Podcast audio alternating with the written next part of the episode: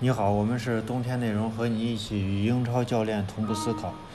呃，那个今今天凌晨是这个曼联和布鲁日啊，是踢了个平局。呃，这场比赛本来是想看，后来想想应该看一下英超，因为那个切尔西对曼联那场比赛我没看，但是看了一会儿的话，就是这呃就是曼联对切尔西那场比赛，看了一会儿感觉就是除了。就是应该有的那种激烈啊，或者说体能的这种输出，呃，其实这个呃曼联的这个想法其实并不多，呃，看了可能有十分钟吧，我觉得没没啥意思。嗯，但是这里面存在一个啥，就是包括我们呃我们看比呃这个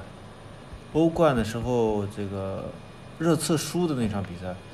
呃，输的那场比赛，他很多这个主力不在，所以主力不在的情况下，他的这个能力是有限的啊。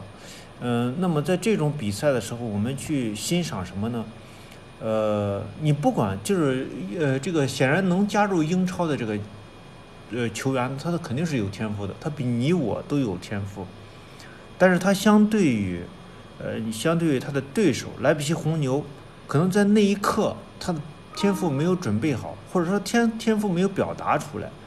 那么这个需要经验呀、实力呀，这个等等一方面的积累，他最终才能达到啊这样的这种呃输出，才能达到这个正常的热刺啊，呃，所以我们可能就是在某些时候，我们确实很平庸啊，即使我们很有潜力，但是我们确实很平庸，我们得接受这一点啊，这个是我觉得现在我们去观察。热刺啊，观察曼联，呃，应该有的一个思维的这个切入点吧。你你你不就是相对于热刺来说，你不可能要求每某一支球队时刻保持他应他应该有的你对他的期待，不可能的。如果说是他运行良好的情况下，他肯定会输，哎，更多就是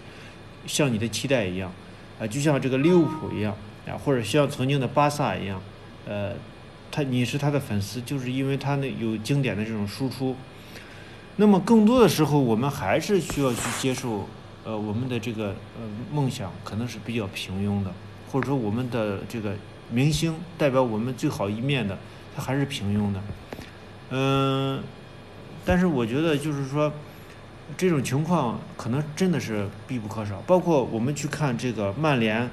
就是我们对于曼联本赛季或者说苏克索尔斯克亚接手以后一直在说，曼联它就是一支平庸的球队啊。它最重要的一点就是有需要输出想法的时候，因为我们在说索尔斯克亚和就是现在的曼联和以前弗格森的曼联有什么不一样呢？最重要的不一样是弗格森的不一样，就是说你你们你所有的这种绝杀呀、激情呀、曼联的激情呀、绝杀呀等等。它是建立在福克森的智慧之上，啊，这是他，这是他的这个基础。因为福克森的智慧，他会左右曼联巨大的这种呃资源配置啊，等等啊，他的战术方向呀，等等这些东西。但是你去看现在索尔斯克亚的这种战术啊、理念啊，他虽然似乎理念是很很很很到位，但是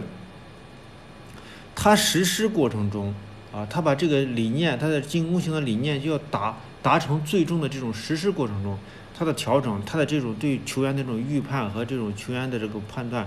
其实是非常平庸的一种表现啊。从整个这个情况也都能看出来，他，你像一个，你像这个佩莱格里尼，我不知道在西呃在西布朗呃西西汉姆联已经下课了，但是佩莱格里尼来到西汉姆联的时候，来了可能不长时间，就基本上把这个球队就捏合起来了。呃，但是你在你看这个索尔斯克亚虽然有九九连胜，但是他基本上是没有捏合起来，他就没有生成自己的这种体系，他基本上是依靠曼联透支曼联的这个呃运动能力去保持，去保持这个那个啥，保持这个球队的这个竞争力。那么这种竞争力显然是不可持续的，嗯，所以呃，等他玩玩完这三板三板斧以后，他立刻就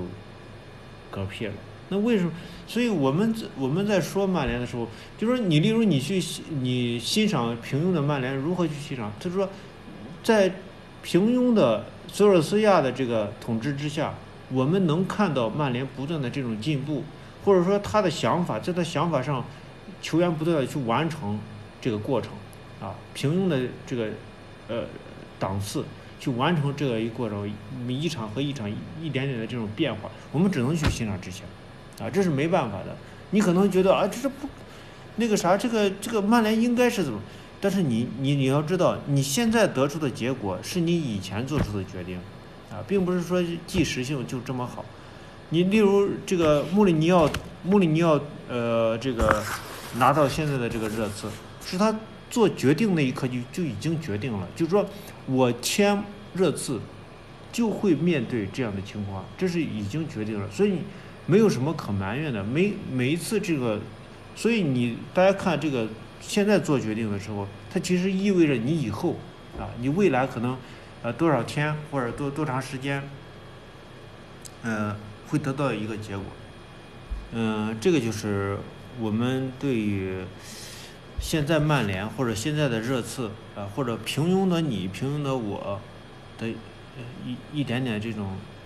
观点吧。啊，我们是冬天内容，和你一起与英超教练同步思考。欢迎大家关注我们的各平台的冬天内容和这个微信 winter 三一四一，也欢迎大家到时候去西安帕帕亚意大利西餐厅南门店吃饭。谢谢大家。